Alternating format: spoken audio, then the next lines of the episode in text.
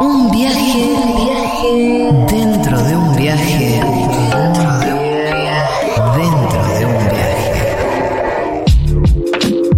Seguro la Habana. Bueno,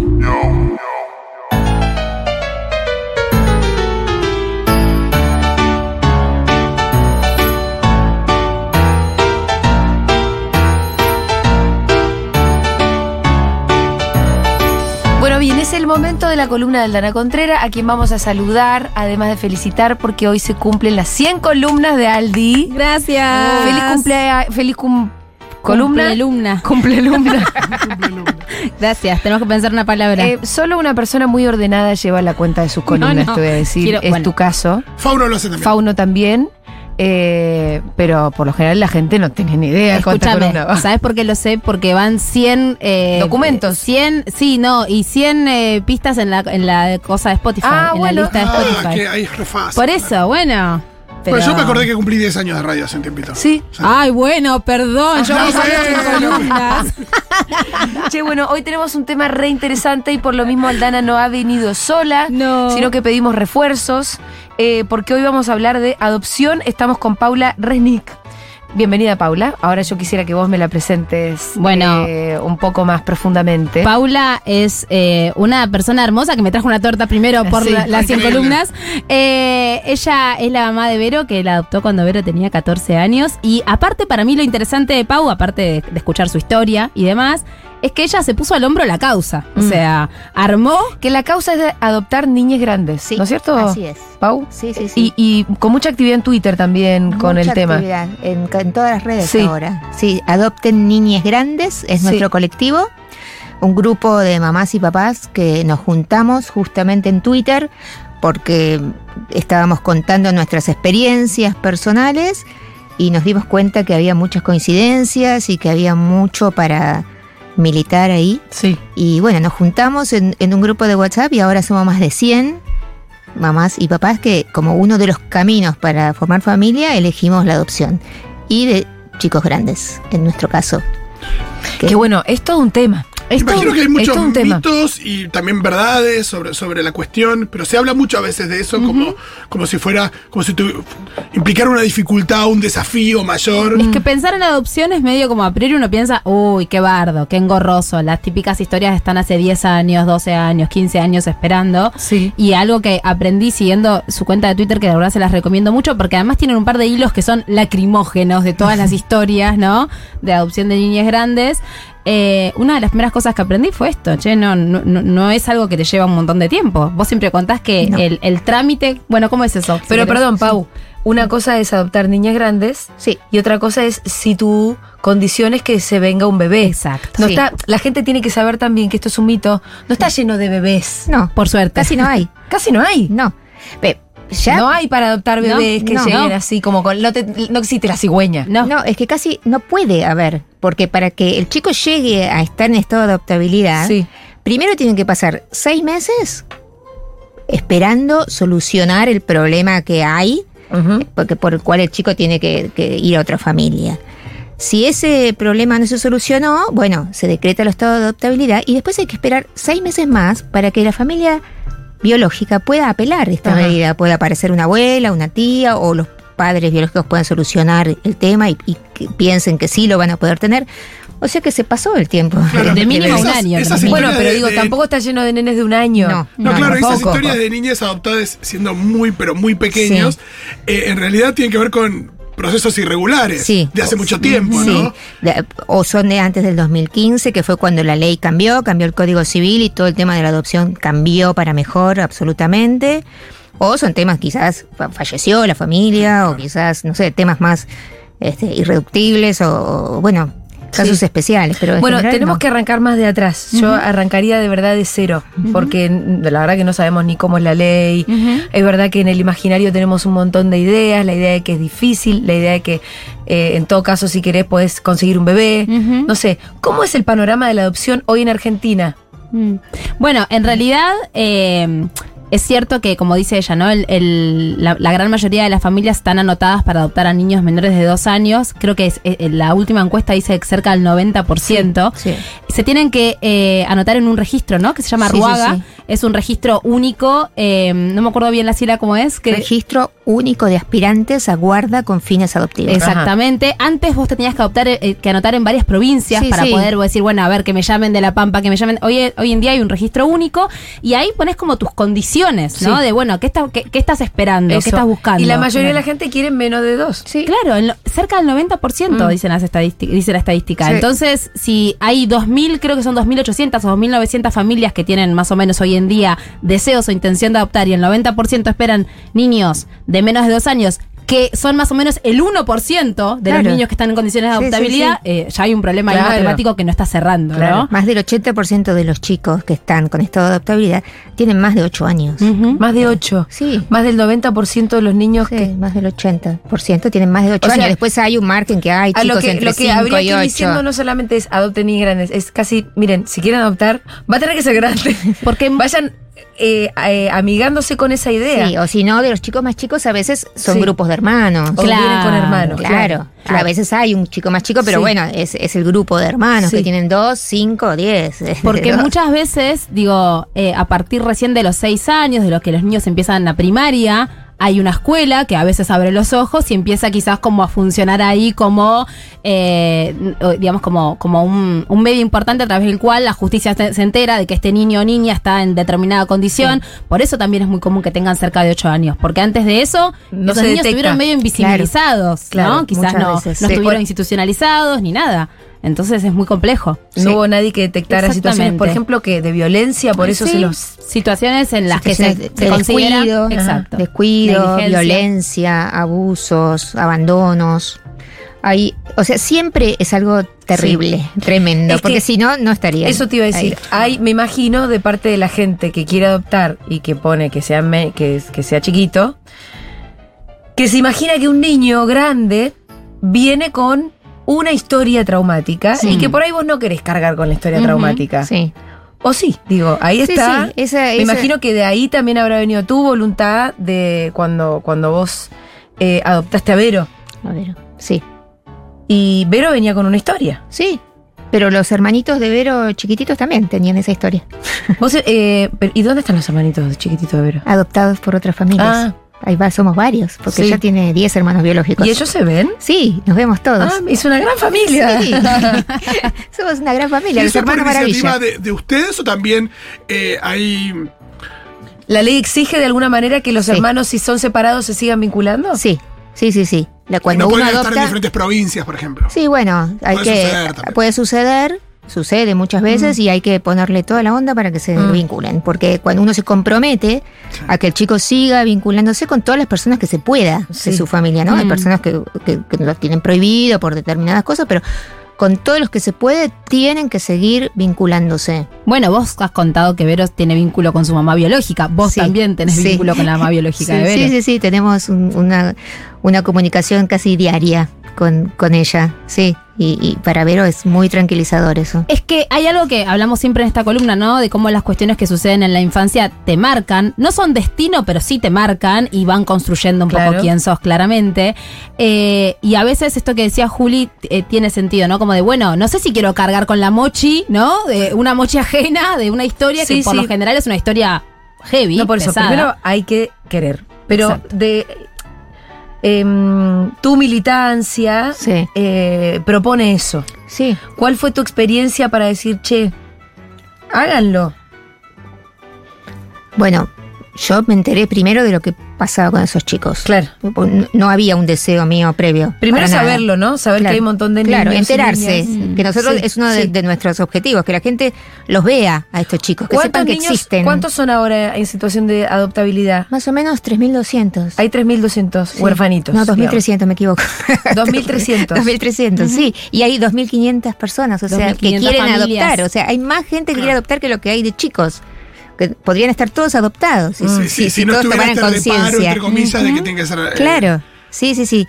Hay más o menos 10.000 chicos en el país que están institucionalizados, que están separados de su familia, pero eso no quiere decir que todos Estén en condición de Claro, adoptabilidad. algunos vuelven con su familia, algunos tardan un tiempo en decretarse el estado de adoptabilidad y demás. Pero hay solamente hay 2.300 chicos, no son tantos en todo el país, no son Mm, muchos. No, no son muchos. Pero la verdad que no estamos, están invisibilizados, nadie sabe dónde están, este, qué pasa con ellos cuando, cuando cumplen 18.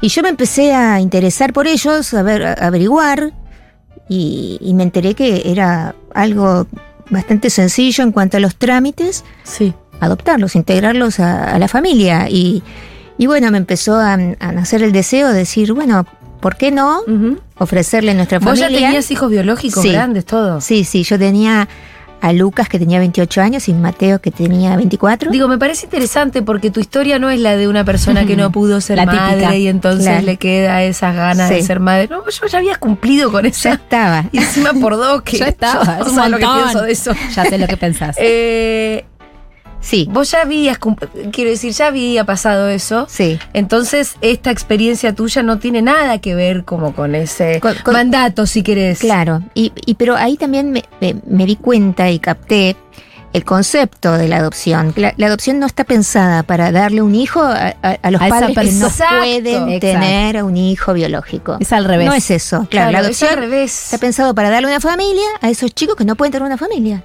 Exacto. Entonces, bueno, nosotros teníamos una familia Y- que ya estaba preparada. Imagino tampoco se habla mucho de, de ciertas ventajas que podría ser. No, yo tengo un hijo de tres años, ¿no? Sí. Todo esto que yo atravesé con, con mi hijo, que lo disfruté mucho, pero también eh, es muy eh, demandante en términos de, de Claro. energía, física. Imagino que si tenés arriba de 40 años o 45 o 50, eh, la posibilidad de, de adoptar un niño también que. Digo, que ya tiene lenguaje, que ya Sí. eh, hay un montón de cosas que ya están. Que ya están. que ya están, también es otra una experiencia que puede tener eso como positivo. No, y además poder hablar con él. Exacto, de, todo, directamente. de todo directamente, Bueno, con la cruda verdad. De hecho, es muy común que las personas se anoten para adoptar a niños pequeños y cuando va pasando el tiempo empiezan a extender, ¿no? Bueno, estoy- o está bien Bueno, hasta está los bien, cinco. claro. bueno, está bien hasta los nueve. Bueno, está bien. Y porque ya te imaginas a los cuarenta y pico, capaz mam- más mamá de una nena de nueve que de uno recién nacido, no sé. Digo, entonces hay algo Sí, ahí que claro, se empieza a y- mover. Y porque te das cuenta que además no es tan fácil, no te llegan los bebés con la cigüeña de París. Y también porque tienen conciencia de su propia situación. Claro. Me parece que también la idea de. Digo, de. Escucho que para muchas familias adoptando a niños muy pequeños está la cuestión de, bueno, el, el momento en el que hay que llegar con, con a transmitir eso y demás, Sí. y que acá es algo que No, está no. medio salado también. Sí, sí, sí, acá ya está. Incluso ahora los chicos son escuchados en lo que ellos quieren. Claro. O sea, ellos eligen si quieren eh, una mamá sola, un papá solo, dos papás, dos mamás, si quieren que haya hermanos, que no haya hermanos. Ellos opinan sobre eso y eligen. Bueno, me, me parece muy interesante que cuentes cómo, cómo a vos se te ocurrió, porque hasta, digo, no es que vos venías soñando con esto durante No. años y un día dijiste, bueno, dale, lo hago. No, Eh, no, es muy para linda la historia. Bueno, es eh, la historia de Joel. Este, se van a reír mis hijos porque están pensando, uh, ahora viene la parte de Joel. No la conozco, chicos. así Claro, bueno. la sentada por ahí Bueno, tampoco. Sí. este, en el 2018, eh, invierno del 2018, un día, un sábado de la tarde, fui al cine con Mariana, mi amiga de, de Jardín de Infantes, y fuimos a ver Joel, de Carlos Sorín, que trata la historia de la adopción de un chico de 10 años aproximadamente. Bueno, y quedé muy impactada después de ver la película. Este, Mariana trabaja en un penal dando clases y claro, las dos quedamos, ella me decía, estos, estos chicos son los que muchos en algún momento pasan por el penal, porque bueno, Sí. no tienen conciencia de, de lo que es tener una familia, Mm. límites, amor y demás. Bueno, salí de la película y me puse a investigar esto. de ¿Qué pasaba con estos chicos? ¿Dónde estaban? Sí, sí, Sí, sí. vos ya sí. con hijos grandes. Claro. Sí, sí, sí, ya estaba como con una independencia absoluta. Claro, también esa situación, ¿no? Sí. Este, y bueno, se adueñó de mí la idea de decir, bueno, no, no, le, quiero que uno de estos chicos esté en nuestra familia. Y lo hablé con Lucas y Mateo, y ellos no lo podían creer de lo que les ¿Tenés, estaba perdón, diciendo. ¿tenés marido? No, Ah, no, no, no, no. Yo me había separado cuando los chicos eran muy chiquitos, así que estaba sola. sí. Este, y bueno, ¿Qué te dijeron choquearon. Lucas y Mateo? Shock. Shock, total. Pero imagino lo enriquecedor que es para la familia también. Ah, sí. Eh, digo, pasa con algunas familias cuando llega el- con, con chicos ya grandes, cuando llega un, un sobrino, un nieto, eh, que, que- Nada, pues son. No sé, ¿tus hijos qué edad tenían? Son grandulones 24 y igual. 25. No, pero, digo, pero lo que voy es, es que, que de no encontrarte con alguien muy pequeño en una familia, pero eso por ahí nunca lo habían vivido. Digo, No, tener sí. un hermano muy pequeño.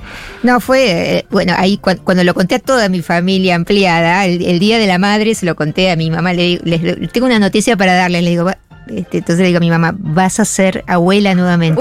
¿Qué, Y dice, no, mi mamá me dice, no, bisabuela, me querrás Ah, decir. claro. Claro, uno de los. No, no, no, no, No, abuela, voy a abuela. ser mamá. Sí, voy a ser mamá. Yo, bueno, no entendían nada. Y bueno, Lucas y Mateo se emocionaron un montón. ¿Ah, sí? Sí, sí. Entraron enseguida con Enseguida, la idea. Qué lindo. Porque bien te pueden decir, mamá, ¿qué haces? No, Escúchame, ¿cómo sí. conociste a Vero? Y a Vero, bueno, después que las dos estuvimos de, de acuerdo en conocernos, porque bueno, primero nos entrevistan a las dos, nos cuentan a las dos la historia de cada una y, y cómo está conformada la familia y demás. Eh, la idea siempre es conocerse en un lugar acompañado, que en general es en el juzgado, pero para ella era un lugar este, Muy frío, ¿no? Muy frío. Ella venía de cuatro años institucionalizada en distintos hogares y el, el juzgado era, no, horrible para ella. Entonces, bueno, lo organizamos en, en un- en el bar de un shopping ahí cerca del juzgado, que era en provincia de Buenos Aires, y fui eh, a esperarla con su abogada. Ella tenía abogada de niño y ella vino acompañada con la directora del hogar donde vivía. Y bueno, fue un shock. Porque de- nada, encontrarnos, nos mirábamos, nos reíamos, como que no sabíamos qué decir. Qué nervios. Pues también Ah, es me una pone situación muy difícil porque no es que a partir de ahí no hay marcha atrás. Para ustedes no, no hubo. No, y además Pero- para mí era una decisión que no haya marcha Mm. atrás, ¿no? Porque como que... Claro, porque también pasa eso. Digo, Sí. ¿qué pasa si.? Digamos, Sí. no es que vos saliste a elegir una nena. No, no, no. O sea, yo... ¿Cómo es que a, Vero- te Vero- asignan a Vero? No, yo a Vero la conocí a través de una convocatoria pública. Cuando hay, hay una página que se llama Buscamos Familia, Mm. que están los chicos para los que no se encuentra ningún este, pretenso adoptante según sus características Sí. de todo el listado, bueno, sacan una convocatoria pública donde se convoca a todos, a todo el público a, a hijarlos. Aunque uno no esté inscripto, se puede anotar y uno puede ver, eh, ah, tiene 14, este tiene 13, estos son tres hermanos, este tiene... Hay como una descripción de los chicos o grupos de chicos que hay. Bueno, esta convocatoria, me, me contaron esta convocatoria y me, me interesé en ella y bueno, me presenté en el juzgado y me contaron toda esa historia y bueno, sí, la, la quería conocer sabiendo que para mí era definitivo, era como que, Mm. o sea, no, no, es que- importaba, no importaba sí, qui- quién no, llegara. No importaba si me caía mal, porque también me podía caer mal. Pero es que sí, claro, Pero 14 es hermoso Obvio. eso que No decís. sabía, ya sí. tiene una personalidad, Claro. ya sabe que... Por supuesto. Aparte, también- la edad del pavo, qué sé yo. Claro. Es una edad complicada. Podía ser imbancable, qué sé yo, para, para mí, ¿no? O, o yo para ella. Y de cualquier manera vos la ibas a adoptar. Sí, yo ya fui, yo ya te- tenía, o sea, mi decisión era irrevocable. O sea, o sea, de- Pero perdóname, ¿existe otro camino? ¿También uno puede decir, che, nos conocemos y vemos? Hay seis meses, y- ¿no? Pau, no, en no, no, donde. no, no, no. No, los seis meses de guarda es, es como que si ya fuera tu hijo. Este, en realidad hay gente que. Hay gente que, hay gente devuelve que- los chicos. Pero yo he Sí. escuchado eso, ¿no? De que hay a mí gente me que han devuelve. contado que hay sí. mucha devolución Sí, de niños. Hay, muchas vinculaciones, como se llama este periodo, de Sí. vinculación antes de la guarda, claro. que fracasan. Y es, un- es horrible porque es como Sí. un nuevo abandono para el chico. Claro, O sea, Es tremendo. como, es como ver, bueno, a ver si le caigo bien, a ver si Claro. va bien. O sea, no, uno va al parto y cuando sale, bueno, Sí, el claro, hijo no, que vos es. no devolvés al biológico. Eso pensaba, Claro. ¿no? Y te puede Claro. salir bastante sorete también. Claro. Te, te puede caer mal también. Claro. Entonces, en, en casa hay como un- una frase que, que- que en un momento fue muy repetida, que fue, "No, los hijos no se devuelven. Y Mm. eh, esto es así, vos ya sos mi hija, yo ya soy tu mamá, lo que quieras, donde quieras, te acompañamos, te entendemos, lo que sea, pero esta es tu casa ahora. Y vos sos mi hija. ¿Y vos por qué tenías que tener estos diálogos? Porque cada tanto esto se ponía Sí. un poco en cuestión entre sí, ustedes. sí, sí, sí. Ella Mm. tuvo varias crisis, dos muy Sí. profundas, de decir, me quiero ir, Sí. Mm. quiero volver a un hogar. Mm. Eh, yo no, no puedo con esto. No, no. ¿Y Bueno. qué era lo que le costaba de la familia? Sí, sí, le costaba dejarse querer, Sí. le costaba que algunos de sus hermanos estuvieran en un hogar. Es muy fuerte la, la- claro. la culpa que sienten, porque la verdad que es horrible. Muchas cosas que les costaba las, las normas. eh, eh, Sí, la adolescencia en sí es un momento, ¿no? En el que, sí, en el que hay mucha, sí. mucho deseo incluso de, de, de- de nada, de, salirte de ese Sí, lugar. De emanciparte y justo, Sí, y en y justo algún- de pronto tenés una mamá. y en Y algún la cuarentena punto- también. en Claro. ¿Cuánto Ah, tiempo, pasó desde. ¿Cuánto tiempo pasó desde que fuiste a ver la película de Sorín hasta que Vero ya estaba viviendo con vos? Nada. en julio lo fui a ver, Sí. en agosto fui a las primeras charlas, que hay tres charlas obligatorias en Cava antes de inscribirte, inscribirse. Eh, me inscribí en octubre y en noviembre la conocí y en enero estaba viviendo en mi casa. Wow, seis meses. Sí, Increíble. seis meses total desde que me decidí hasta que vino a vivir a mi casa. ¿Y cómo está ahora, Vero? Está bárbara. ¿Nos está escuchando? No. Pero en algún momento lo va a escuchar. Eh, escúchame. em, Pero Lucas y Mateo sí nos un están poco se, escuchando. nos- se nos Un abrazo. ocurrió, yo- nosotras ya te veníamos siguiendo y veníamos pensando que, que estaba bueno tenerte invitada, pero viste cuando las cosas a veces siempre se van pateando. Hasta que pasó lo de More Real y dijimos, bueno, que sea un puntapié un poco para que venga. Para traer información. Porque también lo que vimos es que, obviamente, LAM, ese programa de villanas horrorosas que yo vengo diciendo, ¿le vengo avisando o no le vengo avisando? ¿Hace cuánto? De la primera a la última dijiste. De la primera a la última. Entonces, esas villanas horrorosas de LAM trataron el tema de More Real. eh, yo no, no llegué a verlo en detalle, solamente me contaron muy por arriba, pero entiendo que ustedes salieron a Sí. contestar porque habían cosas que estaban malas. Mal, Eh, mal. Contame qué, qué barbaridad dijeron y qué se le contesta.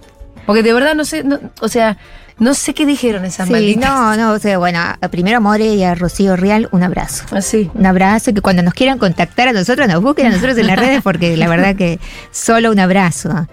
Y después est- estuvieron estos días diciendo, hablando sobre la adopción de, de manera errónea. O sea, primero dicen que, que uno puede llevarse al chico a la casa y que de repente está con el miedo de que va, de que puede caer su familia biológica y reclamarlos.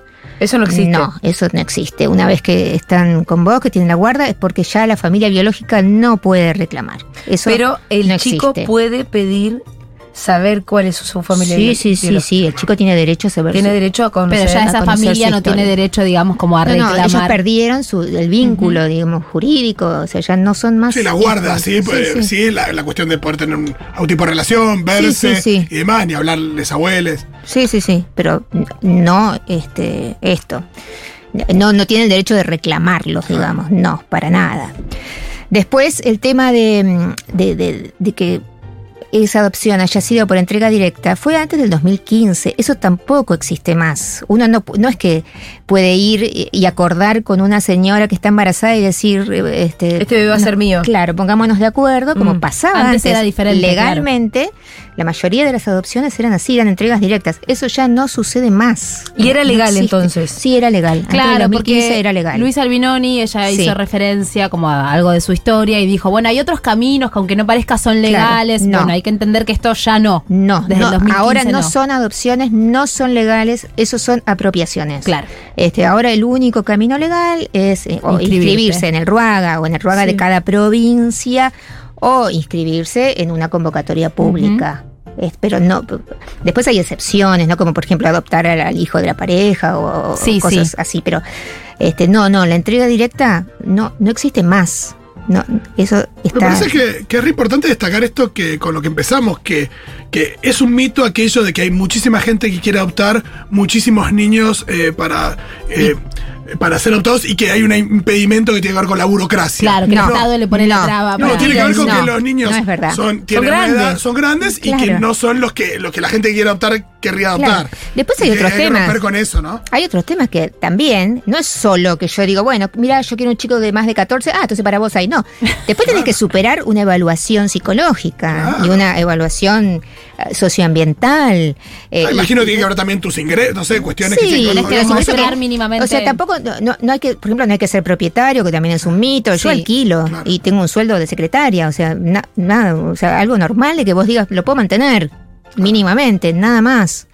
Este, pero eh, todo, Ni tiene que ser una eso. pareja heterosexual. No, también, también se dijeron, dijo mucho. también se dijo. La verdad que en nuestro grupo de Adopten Niñas Grandes hay un montón de mamás solas, papás Mm. solos, eh, parejas homosexuales. La no es verdad que, que, hay no una les ponen. elegibilidad No. que tiene que ver como con un modelo de familia. No, para nada. Los chicos eligen a veces. A Sí, veces sí, el tiene chico que haber un dice. macheo, digo, medio Claro. la palabra, pero eh, digo, Sí. vos hablabas de, de, de, también esto de, de que tiene la posibilidad como corresponde de decidir, yo quiero Claro. una es que pareja. es una doble quiero- adopción en realidad. Claro. Digo, yo pensaba, ¿no? Es- Este, este rol de madre, en el caso de Pau, de madre, padre, en realidad te, te lo, te lo otorga, digo, simbólicamente ese niño niña que te Claro, elige como te elige, tal. sí, ¿no? sí, Entonces sí, hay sí. algo de una construcción de la maternidad que en algún punto no deja de ser bidireccional. No es solamente tu deseo de que, bueno, de esto, ahijar. Claro, a, a También- ella no le puedo decir soy la mamá que te tocó. Claro. Ella digo, vos me elegiste.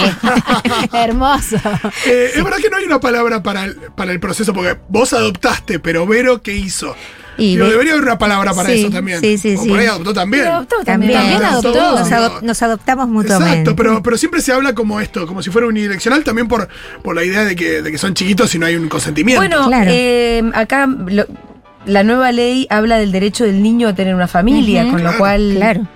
Y vos Es hace un rato me dijiste algo que me parece fundamental. La adopción no es para satisfacer el deseo de ser madre de la gente, sino para que los niños que eh, no tienen familia puedan tenerla. Sí. Y hay que dar vuelta a esa lectura. Hay que dar vuelta. Y ahí, y ahí, y ahí va a aparecer gente como yo, que, Claro. que no es que teníamos eh, la necesidad de ser madre o padre, sino que, bueno. Sí, tenías el nido un poquito vacío, quizás. No, no, sé, en el sentido- pero, bueno, pero puede haber, puede haber, puede pasar, Claro, sí. claro. Este, Bueno, y te conmovió sobre todo saber que había Sí. tantos niños y Sí. niñas que necesitaban una familia y que no la tenían. Sí, sí, me conmovió. Y, cu- eh, o sea, la idea de, no sé si, este, de pensarme a mí como adolescente, como Sí. niña, eh, llegando a casa de la escuela y pensar no- que no estuviera mi familia, que no me estuviera, no sé, la merienda, que no pudiera el fin de semana invitar a un amigo a mi casa. Eh, todo eso no existe para ellos, esas cosas que No nadie existe, me lleva al cine. Y entiendo que se va construyendo, digo, una vez que vos, ¿no? Eh, le abriste las puertas de tu casa a Vero, se, Sí. se fueron construyendo un montón de primeras veces, Un primeras montón. meriendas, primeros cumpleaños festejados con regalo, primera. Primera vez que fue al teatro, Claro. primera vez que anduvo en bicicleta, primera vez que fue al cine, Sí. primera vez que tuvo una abuela, que, que conoció Claro. el mar, que, que invitó una amiga a su casa. ¿Todo eso le pasó a Vero? Todo eso. Primera vez que, que, que tenía una habitación para ella sola, para ella es la gloria. Porque, claro, eh, los institutos no son como en Ani, No, ni no, como no, con no, Morena. chiquititas. No, claro. No, no, no. No tenía un uniforme a cuadros y una bicicleta inglesa. No, tenía la, ro- la ropa en conjunto, viste, casi que la ropa en interior de todas, viste, una cosa así Claro. como este, una, una habitación llena de, llena de chicas. Ella ya en, en- en su infancia, también en su casa biológica dormía con un montón de gente, o sea, nunca tuvo su lugar. Mm. Este, y si bien es chiquito, para ella es este, Disney. Y sí, es, Em, es su lugar. ¿Qué, qué- qué otra pavada se dijo que, que se pueda explicar? Bueno, también se estuvo hablando de, obviamente, de esto de que es algo que te lleva mu- muchos años. Eh, Esto que yo también había entendido que era así, que, que había una- un, un periodo de arrepentimiento donde esa familia podía decir, bueno, te devuelvo porque estamos a prueba, ¿no? Casi O sea, como si fuera claro, un no es a prueba. Pasa, No. a veces pasa que las vinculaciones eh, fracasan, pero es algo que, que, tend- que no debería pasar porque es un nuevo abandono. La verdad que es Sí, ¿se acuerdan de esa familia que dejó a los dos niñitos Sí. africanos en una, en una Sí. comisaría, no sé si en Bahía Blanca o dónde? Sí, ya tienen familia, te aviso. ¡Ay, mal! sí, sí, sí. Decime que también Sí, esos Es una pareja de San Martín de africanitos. los Andes, ¿no? También, sí. Para mí una de las ¿Y cosas... esa pareja qué le pasó? Porque los quiero presos. ¡Presos! Presos. No, pero aparte Creo fue un sí. abandono. Me estás jodiendo. No, creo que están presos, sí. ¿En serio? Creo que sí. No, Bueno. eso no te lo aseguro. No quiero ser muy punitiva, Pero fue un pero abandono, casos fue un abandono tremendo, bueno, fue una ¿eh? cuestión de. abandono. Pero los dejaron en una comisaría en Bahía Blanca. Sí, hicieron cualquiera, por eso Y a mil, y a mil kilómetros donde vivían también hay una cosa ahí como muy. No, no, terrible. Me parece como interesante pensar que todo lo esto que se habló todos- eh, toda esta semana, ¿no? Que se, se desinformó tanto, genera también un poco como una idea de, muy aprensiva de, Claro, bueno, no, no, no, no- voy a querer hacer claro. esto. Y a vos, en cambio, te pasó esto con la película, ¿no? Como esto, un- una producción cultural puede traer algo tan importante como que de pronto Sí, vos... se, se lo te- pude decir a Sorín, por Ah, suerte. bueno, Sí. qué bueno. Y sabes que yo conseguí, eh, porque soy casualmente muy amiga de la protagonista de esa película, de Vicky Ay, Almeida. Vicky. Tenemos unos audios de Vicky para pasarte. Ay, no. Eh, si querés, pasemos los tres, porque son cortitos, así escuchamos qué tiene para decir la protagonista de Joel.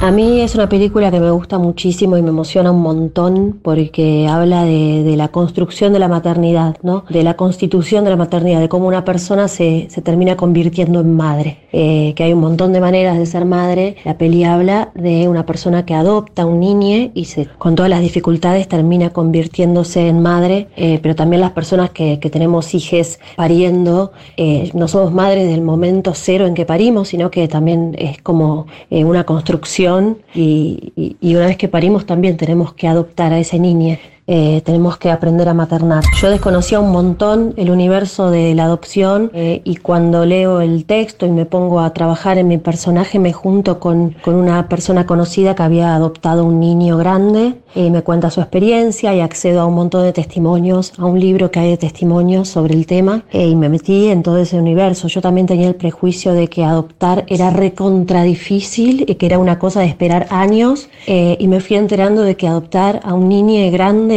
era bastante más fácil. Y teníamos el audio 3 de un mensajito para. A ver. Ah, Eh, vamos, mientras tanto, leyendo, hay un montón de mensajes por escrito. Dice María Constanza, eh, estoy súper... Oh, qué mal me están dando el iPad. Fuck. Pará, estoy súper emocionada con esta entrevista. Me puse a pensar que no quiero ser madre, pero sí me gustaría mucho darle todo eso a un niño o niña. Realmente es cambiar la perspectiva. No vienen a suplir la necesidad de maternar, sino que están porque necesitan una familia. Eh, acá Pájaro, socie- do- 907, con mi marido Pau, nos invitó al grupo de Adopte y somos un montón de personas bancándonos, e informándonos de los procesos que cada familia va viviendo. Súper contenedor y necesario. Bueno, gente que ya está en la banda. Qué buena bueno, columna, Paula, ya- te mando un abrazo gigante. Sos una madraza y sos inspiración total. Un beso a vos y a tu familia preciosa. Ay, gracias. Qué buena columna, ya le decía a mi amiga Cele que se la voy a pasar porque ella siempre quiso adoptar niñas grandes. wow. Eh, tengo si pasa lo que Acá- Joel. Sí, la verdad que estamos recibiendo un montón de mensajes que nos están viendo en las redes y se están decidiendo y eso Sí, es sí. tremendo. Pero Yo aparte está buenísimo porque, porque no son tantos. No, no. O sea, claro. hay que Sí, militarla porque sí, claro. andás a ver si después de esta columna hay, no sé, cinco niñitos que... Sí, Tengo sí, 34 años, no me quiere adoptar. Dice. Sí. Bueno, no, No era para eso la columna. no para vos la columna. Eh, sigo hace poco el Instagram de Adopten. Es hermoso y recomiendo mucho el libro informativo. Me abrió más la cabeza a la adopción, dice Catalina. ¿Cómo es el Es, Instagram? es un, es un libro gratuito que está en nuestra página web que es adoptenninesgrandes.ar. Ahí está el libro para descargarlo gratuito, que están todos, todas las, recomendaciones, los prejuicios que rompemos. Este, Y también me gusta porque no, no romantizan para No, nada para la adopción. nada, No. no. es que dicen, no, no sabes, es, elegí este camino que es increíble. No. Es increíble y está lleno de contradicciones y ambivalencia, como la paternidad biológica claro, también. también. No, en no. Instagram son Adopten Nines Grandes. Sí. No se pudo poner la ñ. No se pudo. No, en, En- en las en redes, Twitter, las redes también. En, claro. en la página también es Adopten Nines, Niñas Grandes. En Twitter somos Adopción NG. Y en YouTube somos Adopten Nines Grandes. Y en TikTok somos Adopción Ah, NG también. ay, creo que ahí lo Ahora seguía. Lo voy a seguir en TikTok Sí, también. ahora tenemos TikTok también, sí. Y bueno, nuestras, nuestros objetivos sobre todo es desmitificar la adopción. Eh, desromantizarla, porque no, no tiene casi nada de romántico. Pero es que la Eh, crianza Es así, tampoco. claro. La crianza tampoco. Sí. Y también queremos ayudar a cambiar las políticas públicas sobre la adopción y sobre lo que pasa con los chicos después. ¿Sí? Entonces, sí, ¿Qué es lo que está mal? y hay, hay, hay cosas que no funcionan bien. Entonces estamos con la CENAF eh, en una mesa de trabajo aportando lo que es la realidad. Entonces a veces, por ejemplo, no hay protocolos para las escuelas, como que los maestros a veces están un poco perdidos entre las- estas situaciones, los médicos también. Claro. Entonces estamos ayudando a, a- a- a todos a que los tiempos se cumplan. A veces las cosas, no sé, vamos a sacar el DNI nuevo y siempre está mal hecho, no sé por qué. O sea, Mm. vamos a sacar el- la partida de nacimiento nuevo y hay un montón de problemas. Y nos están ayudando un montón y estamos ayudando a nosotros también a mostrar qué es lo que pasa en la realidad y qué es lo que hay que cambiar. Este, así que estamos, estamos con, también estamos con la Defensoría del Público, con todos estos programas que están diciendo cualquier cosa, bueno, estamos ahí para que, Ahí. para que llamen a gente que sepa. Estamos con la Defensoría del Pueblo también, con la Defensoría del Niño, estamos con- comunicándonos con todos para las cositas que no funcionan bien o que en algunos casos no funcionan bien, ayudar a que, a que salgan. Donde siempre se me ocurre que hay algo de burocracia es, vos hablabas de cerca de 10.000 niñas, niñas barra adolescentes Sí. institucionalizados que no están Sí. en, en posición de adoptabilidad, pero que quizás podrían estarlo y quizás sí.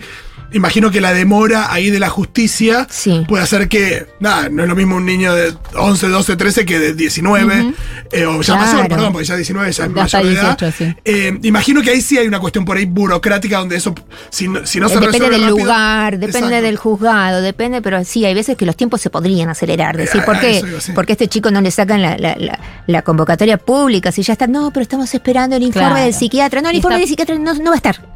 Este, y es la tercera institución claro, por la que están nueve años. Claro, eh, sí. hay veces que va fallando todo, Claro. todo y bueno, eh, pero eh, son situaciones particulares. La verdad que la ley en Argentina está muy bien, lo mismo que la ley de egreso. La ley de egreso es una ley de avanzada que, que tiene nuestro país, que el otro día cumplió seis años, y es la, la ley que ayuda a los chicos que llegan a la mayoría de edad sin ser adoptados. Mm. Entonces, ellos tienen un, un- un apoyo muy importante del Estado. Le- le- les asignan un referente, les dan un, un- un sueldo que sería el 80% de un salario mínimo, los ayudan a buscar un alquiler, los ayudan a buscar trabajo, que son chicos que estarían completamente desprotegidos si no. Este, y esta me bajé el ley, libro. esta ley y, y Doncel, que es una, una asociación civil que se ocupa de, de estos chicos que están desde los 13 años, los están preparando para la vida autónoma, porque la realidad es que si bien nosotros queremos que consigan, consigan una familia, No suele suceder. no suele suceder. Sí. Eh, iba a mandar un audio, pero estoy súper emocionada, dice Antonella. Acá niña adoptada que agradece de corazón esta columna y esta charla amorosa. Ah. Ah, mira, Ana. Hola, gracias por hablar de adopción. Eh, gracias por hablar claramente, por invitar a gente que sabe. Aquí Ceci, Futusocia y vinculando con niñes, también cerca del colectivo para, para aprender y seguir aprendiendo. Eh, gracias, es re necesario y que se escuchen estas voces y que se sepa cómo es y no tanto por las familias que están queriendo adoptar, sino por los pibes que están esperando. Sí. Acá estoy viendo los, los, eh, los ítems del, del libro eh, en el capítulo que dice mitos y adopción. Me encantan los títulos porque van hablando de mitos. Dicen, Argentina esperas muchos años para adoptar. Ya ha sido derribado acá en Sí. esta columna. Para adoptar tenés que tener plata y propiedades. Tampoco. También ha sido derribado. La adopción es un acto de caridad. Eso es tremendo. Tampoco, claro, no somos bene- hacemos beneficencia. No. Solo adoptan quienes no pueden tener hijos biológicos. No. Eh, y me gusta este, el vínculo con niñas es, chicos es más fácil porque tienen menos, entre comillas, historia. Y eh, este me gustaba mucho también, en cuanto nos vimos fue amor a primera vista. Sí, Que en general mito. no, no Bueno, sucede, no claro. están así. No, y también es algo que acá derribamos muchas veces hablando de- Eh, del parto, los pri- sí. del puerperio. Claro. lo que cuesta construir un vínculo amoroso con ese niño. niña, no, un está- no hay nada dado. No. No, hay nada Sofía, dado. Sofía dice, desde que los encontré en Twitter, mi deseo, mi no deseo de ser madre se convirtió en la posibilidad de adoptar un niño grande Ah. cuando esté preparada, dice. Bueno, hay que Me- prepararse. Eh, eso te iba a preguntar, ¿cuál es la preparación? Sí, mira, la preparación pa- a nosotros nos parece que es escuchar a personas que están en lo mismo, leer eh, sobre mm, los niños, eh, qué, es lo que, qué es lo que pasa con ellos, sobre las realidades. Sobre todo es escuchar y informarse sobre la realidad de la adopción, porque nosotros nos dimos cuenta que un montón de situaciones se repiten y son muy similares y que hay que estar preparado. Eh, eh, algunos de nosotros nos pasó que no, no lo esperábamos porque no, no estuvimos preparados o lo que sea y, y ahora estamos facilitando eso, o sea, somos ser estar en red con otras personas que están en lo mismo es buenísimo. Bueno, entonces es re importante. Voy a repetir eh, arroba adopten nines grandes en Instagram. ¿Qué más? Sí. Y- En Twitter. En Twitter son adopción NG. Lo Eh, que hacemos en Twitter está sí. buenísimo. Todos los viernes, ese es como nuestro pilar. Sí. Los viernes, hoy salió un hilo, un chico no. de 16 años. Eh, todos los viernes sacamos un hilo donde una de las, de las familias del colectivo cuenta su historia. Ahora, como bueno, eh, se fueron terminando, a, a- a medida que aparecen nuevos van apareciendo, pero si no, sacamos hilos sobre, no sé, las primeras veces, cómo fue su escolaridad, distintos temas relacionados a la adopción. Y en Instagram hacemos vivos o con personas del colectivo que cuentan su historia o con especialistas en adopción, que invitamos a gente que sabe realmente del tema. Claro. ahí. Y en, en, este, en YouTube estamos recopilando todas las notas y todo lo que En hacemos. YouTube, el YouTube es, bueno, hay una web, ¿no? También. eh, la Sí. página es Adopten Nines Grandes. Qué pena lo de la ñ. Sí, la pena. Porque Julia lo está sufriendo. estoy sufriendo un poco lo de Nines.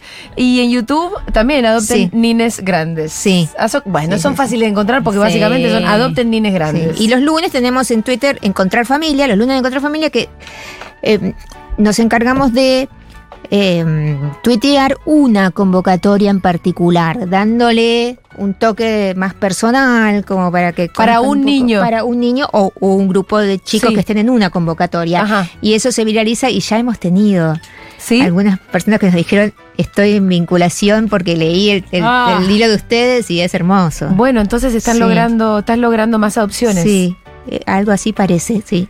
Felicitaciones, Paula. Bueno, gracias. La Me verdad que el grupo es sí. genial. Ya cumplimos un año, el sábado tenemos la fiesta. Ah, bueno. Sí. Eh, felicitaciones, muchísimas gracias por haber pasado por acá. No, gracias a ustedes. Aldi, eh, felicidades por tus 100 columnas. Sí. Gracias. Ahora comemos la tortita. Nos vemos el viernes que viene. Adiós.